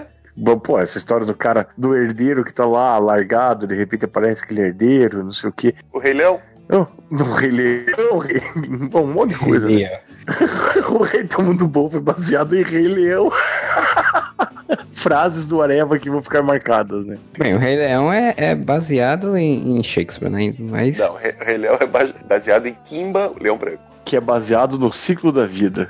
Eu Vou dizer que quando eu me toquei que o Crave a Rosa e 10 coisas que eu dei em você é a mesma história, minha cabeça explodiu. cara. Quando eu descobri que a Catarina era Catherine, Patrick virou Petrúquio, Me falaram muito bem dessa novela, eu nunca assisti. Porra, é muito boa, cara. Muito boa mesmo. É uma novela das seis, Valdir Carrasco, de humor. Velho, ele é muito bom fazendo isso. Todos os personagens da novela, todos, são de humor. Não tem nenhum personagem sério na novela. Sabe, novela normalmente tem um núcleo de humor? Todos os núcleos de Crave Rosa eram de humor. Absolutamente todos. Menos a irmã mais nova da Catarina, que era a Bianca, que é a Leandra Leal, que era chata pra caralho. Mas de resto, cara, Neila Torraca, Maria Padilha. Um elenco foda pra caralho. Olha, posso falar a mesma coisa daí tá Mundo Bom, que essa eu vi uns pedaços, e era boa mesmo, cara. Ah, Todo mundo era de legal, comédia. Gostava. Então, mas aí é que tá. O Francisco Carrasco é muito bom pra fazer novela despretensiosa, cara. Novela leve, despretensiosa, de seis horas, de você assistir e rir, de ter uma historinha bonitinha, mas bobinha, ele é ótimo. Agora, meteu ele em novela mais tarde, por exemplo, Verdades Secretas. Vamos falar de Verdades Secretas. Porra, altas novelas, densa e não sei o quê. Mas, cara, tu via a mão do Valcir Carrasco ali. Eu acho a melhor novela dele, sério. E vai pra esse viés sério, é Verdade Secreta. Mas, Qual que é Verdades Secretas mesmo? pô, das modelo que tinha o Book Rosa. Ah, do Book Rosa. Sim, sim, sim, sim. O cara comia mãe, comia filha. É, É, que casou com a... Então, mas é pesado, tá ligado? É um grande problema, porque o Valcir Carrasco, ele romantiza coisa que ele não deveria romantizar, né? Por exemplo, o cara que pega a menor de idade, então ele roman- romantizava a pedofilia. Mas, tipo, o cara era um escroto, casou com a mãe pra ficar perto da filha, só que, tipo, a guria continuava cedendo aos avanços. A mãe vai se mata no final da novela. A mãe mete uma bala na cabeça no final da novela, porque o Cara. Carrasco, ele quer chocar. assim. Em compensação, a parte da Cracolândia foi bem legal, cara. Não sei se foi por causa da Grazi. Não, a da Cracolândia foi foda pra caralho. Não sei se foi por causa da Grazi, que mandou muito bem, muito né, nessa parte. Mas, cara, porra, a parte da Cracolândia foi muito foda, cara. Por isso que eu disse, né, que é pra mim a melhor novela séria do Valcir Carrasco. Porque ele usou muito pouco da mania dele de transformar tudo em. de fazer um texto fácil, sabe? De fazer um, que ele vai repetir bordão, que ele vai repetir frase, que ele vai repetir situação. Mas ele tem um pensamento. ele erra feio. Como a gente já citou ali, o, o cara que, que era violento com a mulher e daí resolve tirando o diabo do corpo, a trama do, do cara que tá, sei lá, assumindo a sexualidade dele depois vira um quadro de zorra total, da outra menina lá que foi vítima de pedofilia e resolveu com coaching ao invés de resolver com um psicólogo, né? Nessa Verdade Secreta, a maior cagada pra mim foi o lance de romantizar, de dar a ideia de que o cara de 50 anos, o Rodrigo Lombardi interpretar um cara lá de 50 anos, pegando a menina de 16 e tá tudo lindo, sabe? Não, não tá, cara. Quando ele romantiza isso, o público absorve essa romantização e torce pra esse casal. Sabe como romantizar um Coringa e Arlequina? E daí hoje em dia as pessoas usam camiseta Coringa e Arlequina como se fosse lindo o relacionamento deles? É isso. Então é você romantizar o que não deve ser romantizado. Eu tive o prazer, nesse domingo, de fazer uma coisa. Muita gente não teve a oportunidade. A minha filha caiu na onda do, da, do Coringa Arlequina. Vendo o filme, pra ela não, não passa essa ideia de abuso. É como se a Arlequina fosse tão louca quanto o Coringa, é uma, só uma versão feminina do Coringa. Nesse domingo, por acaso, estava passando no Tooncast o Batman, a série animada. E passou o episódio Mad Love que é o episódio que explica a relação do Coringa com a Arlequina. E ela viu que não é uma relação sadia. Porque a Arlequina, ela vê no- nesse episódio que não é uma relação sadia. Apesar de no final ela receber uma florzinha do Coringa e acabar voltando a ser Arlequina que era. Mas é legal que a Arlequina ela começa a ver o quanto o Coringa abusa dela. E ela meio que se volta, porque nesse episódio, não sei se vocês conhecem, vocês já viram esse episódio da, da, Sim. da série animada do Batman? Certamente. Então, ela faz um plano que o Coringa não consegue, dá certo, ela entrega o Batman pro Coringa e o Coringa fica louco. E o lance que o Batman faz pra conseguir escapar do plano da Arlequina é justamente jogar com ego. De falar, pô, você vai fazer isso, mas o Coringa vai ver você fazendo? Aí quando o Coringa fica sabendo que a Arlequina faz o plano dele, ele enlouquece e arrebenta ela na porrada. E aí ela vê, porra, o que, que eu tô fazendo da minha vida e tal, e se volta contra o Coringa. É um episódio foda porque mostra todo o começo de como ela se apaixona pelo Coringa, como o Coringa leva ela na lábia e como o Coringa manipula ela pra fazer as coisas. Cara, é um episódio de 15 minutos. Explica isso muito melhor do que na porra do filme do Esquadrão Suicida. É é uma coisa tão simples, é tão banal, cara, que explica tão bem num, num, num episódio de 15 minutos de um desenho, cara. Mas isso encaixa com o nosso debate aqui, Modeste. Um bom autor, e o Bruce Timm é um puta ator, e o Paul Dini, né? São puta atores, autores. Você consegue contar uma história boa, interessante, que prenda o público e que não seja irresponsável ou superficial. E é leve, é uma história leve. Ela não Sim. precisa ser dramática. É um tesão de episódio esse Mad Love, cara. Quem não viu, deve ter no YouTube. Veja, veja, veja, amanhã, se possível. Quando a gente volta a falar de Valci Carrasco, que foi o primeiro tema desse podcast, então eu acho que a gente deu um ciclo completo. É, Nós não citamos Kubanacan. Impossível fazer um podcast novela sem citar Kubanacan. Kubanacan merece um podcast só pra. Porra, de novo. Nunca faz, mas merece. que saída covarde, né? Então, tem mais alguma coisa que vocês querem comentar sobre esse assunto? Eu acho que o próximo na fila da novela das oito é João Emanuel Carneiro. Tô bem na expectativa de que ele apresente o novo Avenida Brasil e não o novo A Regra do Jogo, porque nem citamos a regra do jogo, porque foi uma novela tão irrelevante. Olha, vai ter o Alexandre aí- Nero de novo, né? Vai ter o Alexandre Nero de novo. O protagonista Sim. que é outro carinha, que é o. O primeiro teaser dessa novela foi com o Alexandre Nero. Então eu acho É, que é muito fácil ele ser um dos protagonistas, né? Ou o vilão, né? O vilão vai ser o. O drogadito lá, como é que é? O Fábio Assunção. O Fábio Assunção.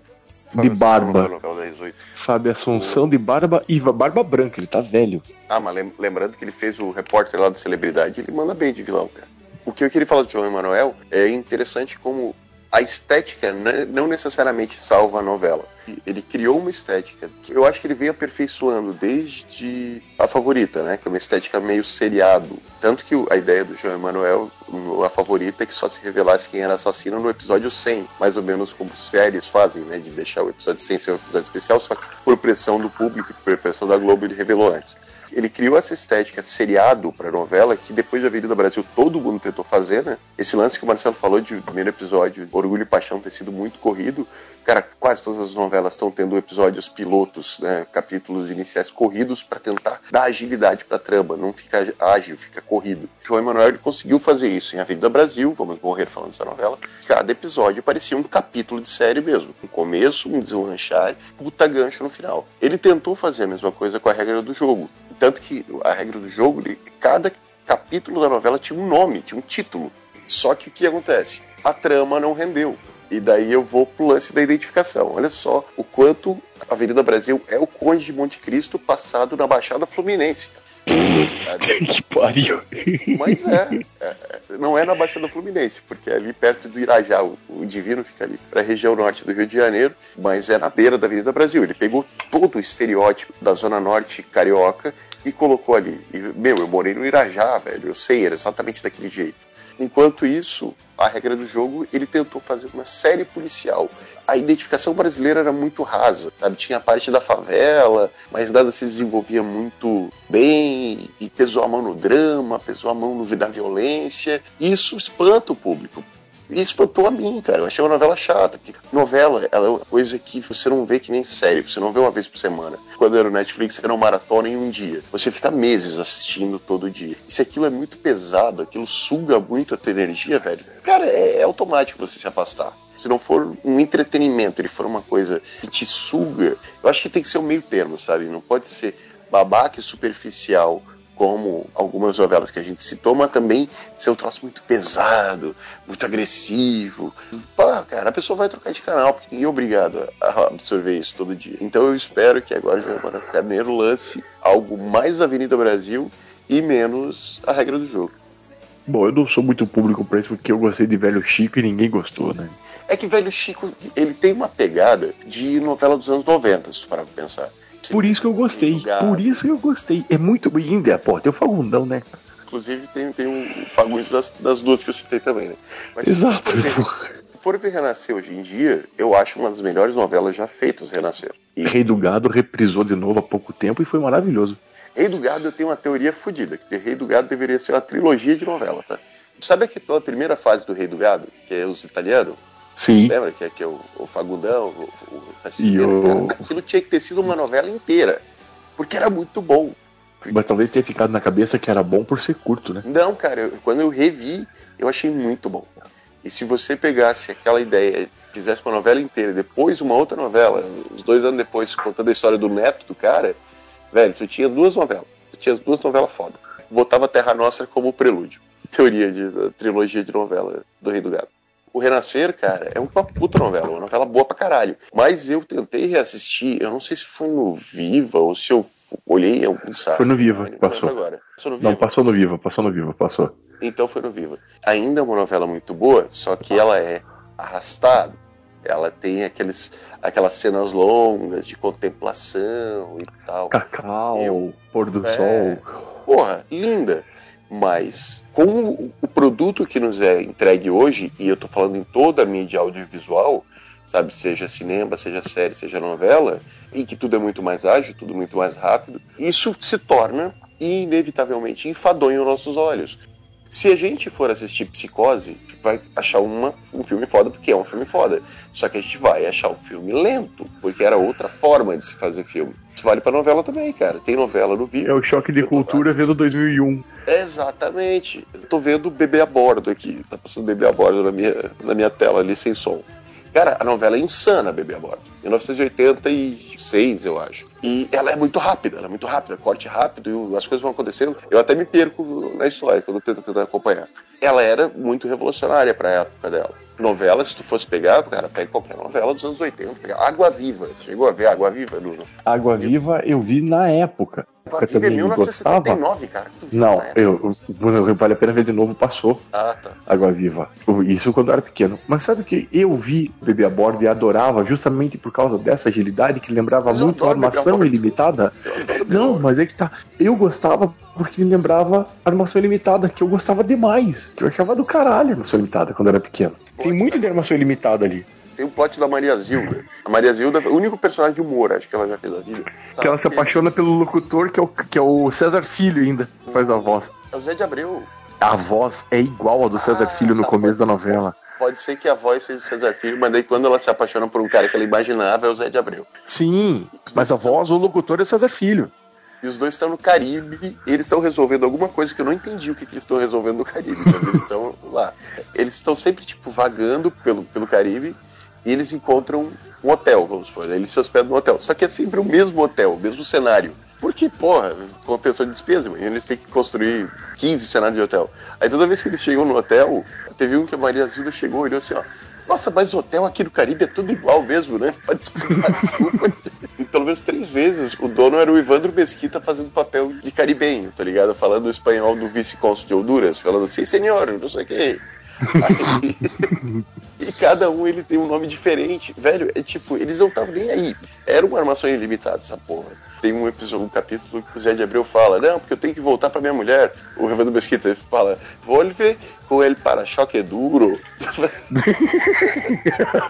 Pô, e tem o Guilherme Fontes e o Guilherme Leme fazendo aqueles dois loucão lá. Muito massa. Rei. O Rico e Rei. Vão dar um coelho. Sim, exatamente. E, cara, eu, eu quero me medir de rir esses dias que ah, ah, nesse plot da Maria Zilda lá no Caribe, que, cara, dá uma puta confusão. Ela assim, ó, gente, mas isso não faz sentido. Aí o Sérgio Abreu olha pra ela assim, ó, alguma coisa dessa novela aqui faz sentido? Você não tá assistindo? né? Mas então, é outro ritmo. E o, o- o Chico lá teve esse ritmo mais arrastado que afastou o público, né, cara? Então, é difícil você conseguir bater o martelo e dizer qual a fórmula que vai funcionar hoje em dia. Você sabe qual era uma novela que hoje em dia, hoje em dia não faria menor sucesso justamente por ser arrastada? Pantanal. Ah, com certeza. O SBT comprou os direitos de Pantanal há uns 4 ou 5 anos atrás, passou pensando que ia explodir de audiência e não teve, não. Não teve Sim. repercussão que eles imaginavam. E Pantanal na época era arrastado pra caralho, mas eu adorava. A história é muito foda. Aliás, falando em remake, sabe qual remake que a Globo quer fazer? Éramos seis. Não, por favor, não, não. Mas é que o Éramos 6 do SBT já era um remake também, não era?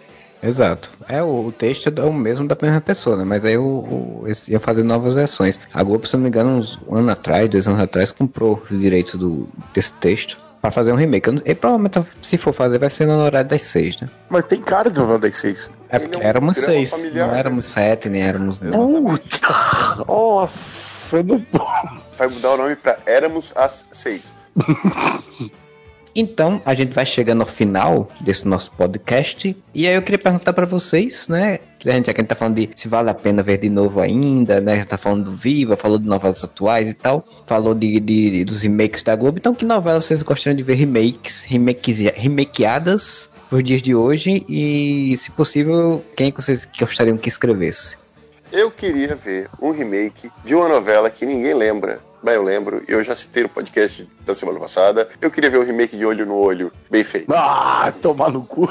Eu queria. Feito na Record também, viu?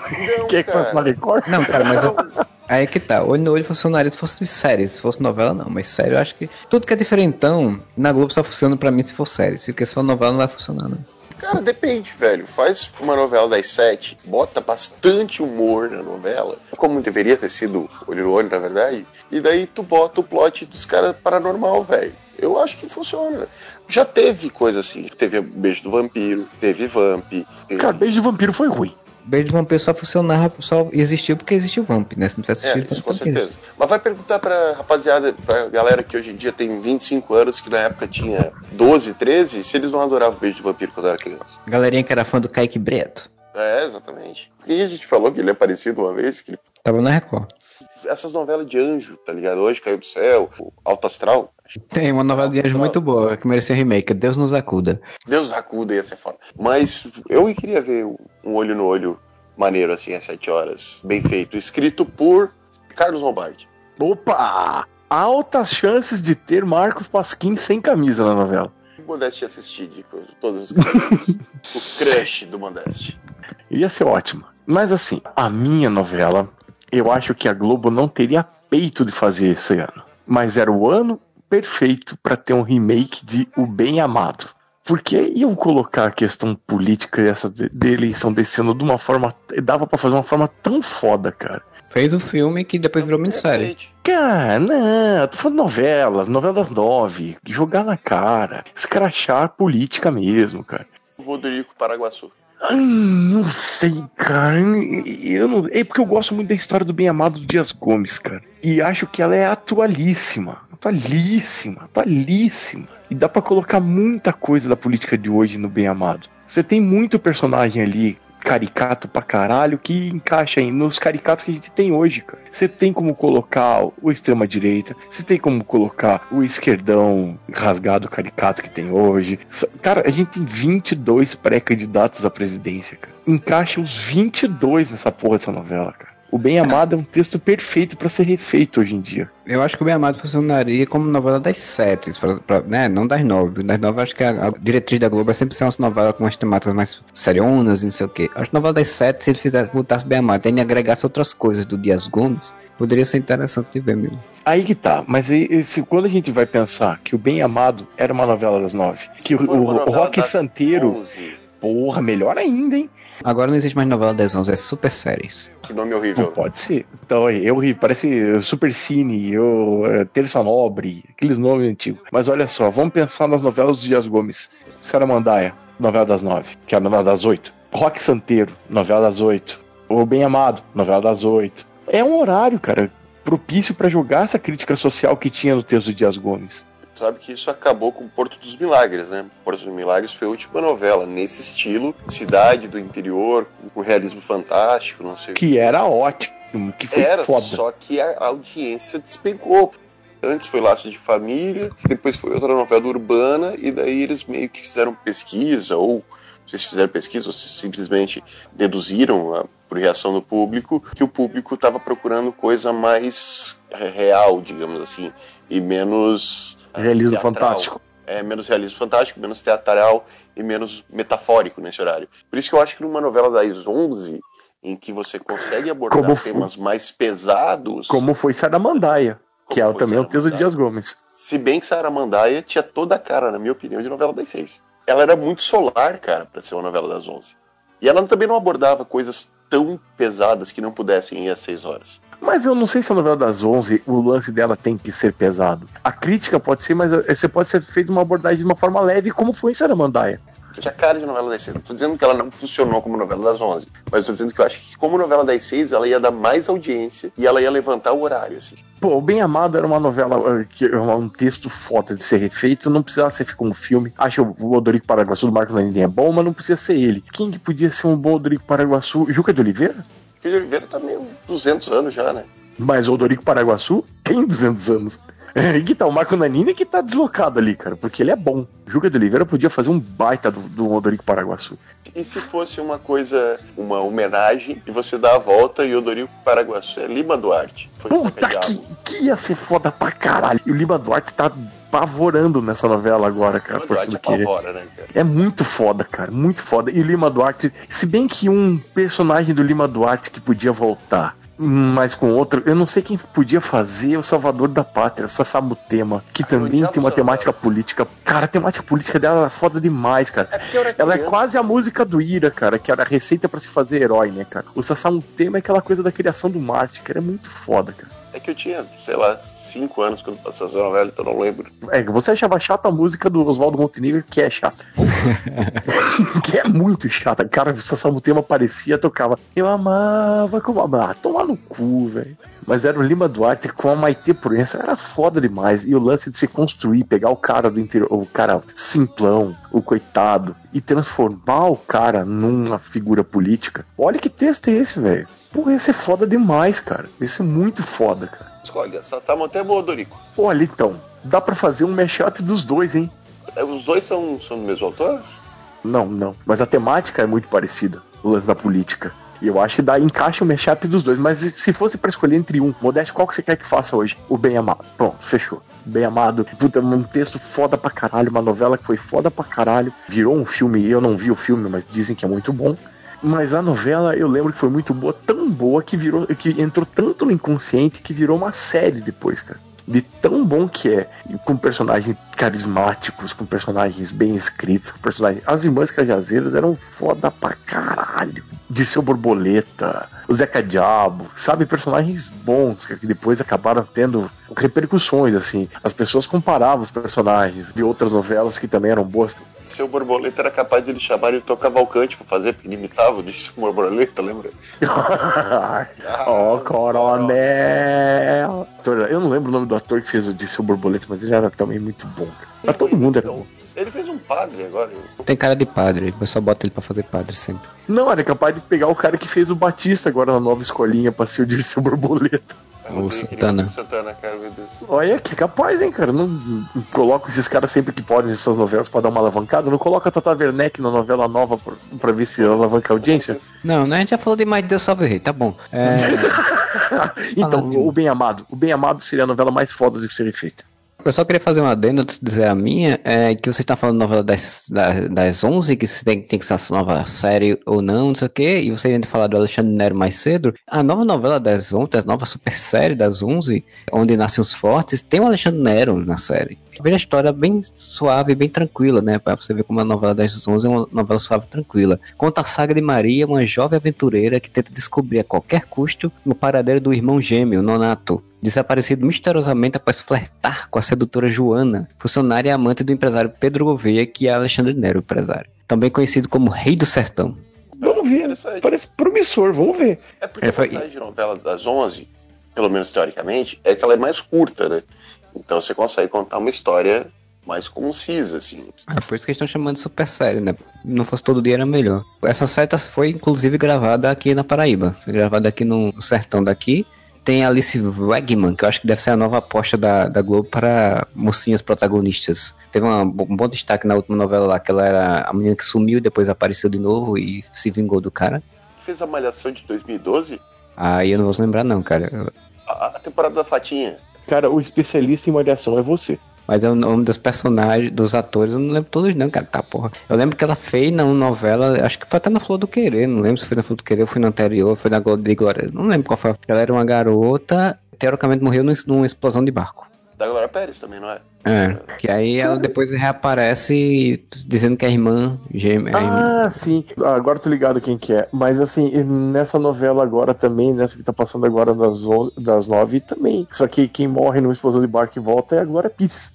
É, pra você ver como as pessoas são criativas, né? E a Glória Pires virou uma ação alcoólatra. Mas a gente também já falou muito de Valci Carrasco. Só pra dizer o meu, o, o meu é uma novela, na verdade, eu queria que não fosse no- não voltasse como novela. Eu queria que fizesse um seriado, porque eu sempre vou citar essa novela porque é Bang Bang. Pra mim tinha que ter sido um seriado. Porra, a novela era legal. Tirando a Fernanda Lima, a novela era boa.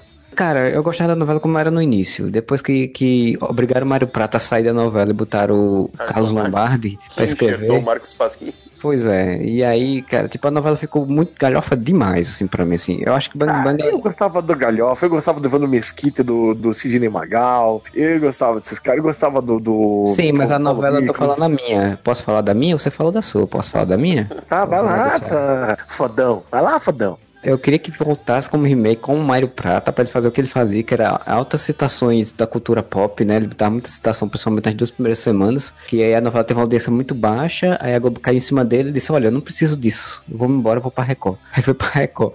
E botaram o Carlos Lombardi pra escrever, né? Aí a novela, claro, ela tinha esse, esse lado cômico, dava pra você fazer um remake como seriado botar, mas aí eu acho que a ideia principal da história já dá um faroeste legal, que era a história do cara que voltava na cidade, vingança, né? O cara voltava na cidade, que se vingar do, outro cara que escorraçou, matou a família dele e tal, e você dava pra fazer um- uma história interessante em formato de série mesmo, assim, mais próximo do que é uma série americana e tal. Eu acho muito mais interessante, porque pra mim, novela hoje em dia é um formato que eu já acho desgastado. Quando não tem um João Emanuel Carneiro que faz uma coisa muito interessante, é muito ruim de você acompanhar. Não dá pra você ver todo dia, e você vai ver daqui a 20 dias e não sei o que. É, é complicado. Então eu sou mais de, da Globo fazer seriados interessantes do que fazer novelas. Infelizmente o Silvio de Abreu também tá, tá segurando agora o, a- o núcleo de seriados, então não sei se vai ser tantos seriados bons, né? Porque eu não gosto de Silvio de Abreu como coordenador.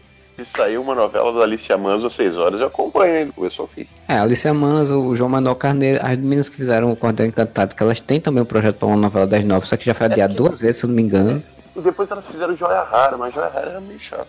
É, Joia Rara não acertaram tanto. E, e eu acho que elas fizeram Joia Rara porque já tinha sido feito um projeto para a novela das nove, não foi aprovado, elas fizeram o Joia Rara para a novela das seis, aí estão esperando agora na fila para entrar para a novela das nove. A- Assim como a Alicia Manso. A Maria Adelaide Amaral e o Vicente Filari também fazem umas novelas boas. Ah, não, essa que a gente falou da, da menina que desaparece é dela, da Maria Adelaide Amaral, não é da Glória Pérez, não. Ah, é a que tinha a Glória Pires como vilã? Não, essa é Babilônia. Quem que escreveu a das empreguetes, cara? Não consigo lembrar agora. Não é o Miguel Falabella? Não. Não, É o Miguel Falabella, sim. não. Não. Fala Bela só faz novela que parece filme do Pedro Almodóvar. Mas A as última- empreguetes é do. Cara, veja lá. Não, a última Google, novela, a última novela, a última novela Miguel Falabella, se não me engano, foi agora que são elas. Não, foi aquele beijo. Ah, aquele beijo, teve essa também, é verdade. Mas os empregados não foi ele, não. Os empreguetes não é a Maria Adelaide Amaral, mas é o mesmo pessoal de Geração Brasil. Sim, sim. Acertaram sim. muito e erraram muito logo depois, assim. Mas é uma galera que tá trazendo um sangue novo. Cara, mas, porra, a novela dos empreguetes era sensacional, velho. É, faz 10 anos já, né? Não, 2012 também. 2012 foi o ano das novelas boas, tá? Teve Cordão Encandado e Preguetes e Avenida Brasil. A Maria Adelaide e o Vicente Filari fizeram Tititi, fizeram Sangue Bom, que é uma novela que eu achei muito legal ali das sete. Que eu acho que a novela das sete tem que ter esse clima, tá ligado? Mais descontraído, mais leve, mais divertido. Qual que era o Sangue É Bom? isso. Tinha seis protagonistas, era meio Gossip Girl. Assim. É a Sophie Charlotte, o Marcos Pigossi, o Humberto Carrão, a Emília lá, Elizabeth, Isabelle Drummond. Como é que é o nome daquela morena bonita? Fernanda Vasconcelos e o filho do Jaime Manjardim. E os empreguetes, que o nome é cheio de charme, é do Ricardo Linhares e da Paula Amaral. Fizeram Geração Brasil, mas é uma galera que tá trazendo umas histórias mais diferentes. Não sei se o Silvio de Abreu tá cortando isso, porque se pegar Empreguetes, por exemplo, não é uma história de amor. Quem é o casal Empreguetes? Tenho certeza que o Ciro tá cortando tudo. Ele só quer botar coisa de romance e dramazinho e tal. Mas é um pensamento limitado, né? Porque, tipo, olha, olha o sucesso que foi uh, Cheias de Charme. E não era uma história de amor, cara. Qual- me diz qual é o casal principal de Cheias de Charme. Não tem, cara. Marcos Palmeira de bigode. O Marcos Palmeira apareceu no- nos 45 do segundo tempo, cara. Marcos Palmeiras é o nosso, é o nosso Henrique Cavill da história do bigode. Tava aceitando que ele era o nosso Hugh Jackman, mas o nosso Henrique Cavill agora foi só, mano. Não, o bigode, cara. Depois desse último vídeo do Henrique Cavill falando da despedida dele do bigode, Não, mas o bigode do Henrique Cavill merece um podcast só pra ele. dublado pelo Guilherme Briggs. Pois é, né? Então a gente chega ao final, finalmente, desse podcast, né? Se você curtiu esse podcast, você entra aí na nossa postagem lá no areva.com, deixa seu comentário, ou você manda mensagem no Facebook, ou manda mensagem no Twitter, ou manda um e-mail para contato@areva.com dizendo o que é que você achou desse nosso podcast. Se você assiste novela ainda, se não assiste novela, se você assiste novela no Netflix, como 10 Mandamentos, né? Porque a gente não falou tanto, porque no Netflix tem todo um submundo de novelas asiáticas e coreanas e, e espanholas, né? Tipo, que hoje em dia eu vejo pessoas comentando. A bandeira tinha novela árabes, né? Passava Turcas. Turca. Turcas, isso. Tinha novela turca, então tem todo esse submundo que a gente não comentou. Então se você vê esse submundo aí de novelas, comente também. E se você conhece alguém na Globo, por favor, indique pra refazer O Bem Amado. Quero muito ver isso. Com o Rodrigo Santana fazendo o, O Dirceu Borboleta. E é isso. A gente volta semana que vem com mais um podcast e whatever.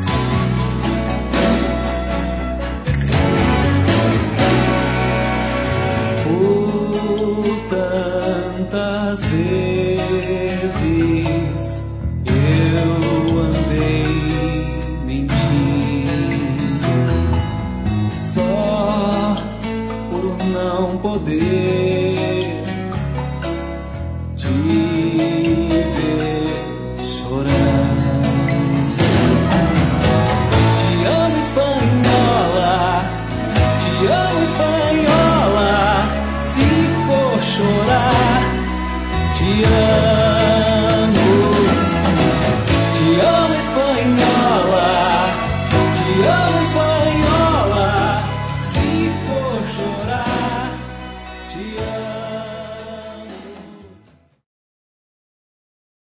E esse podcast foi um oferecimento do Catarse Assinaturas lá, do podcast Whatever que a gente tem.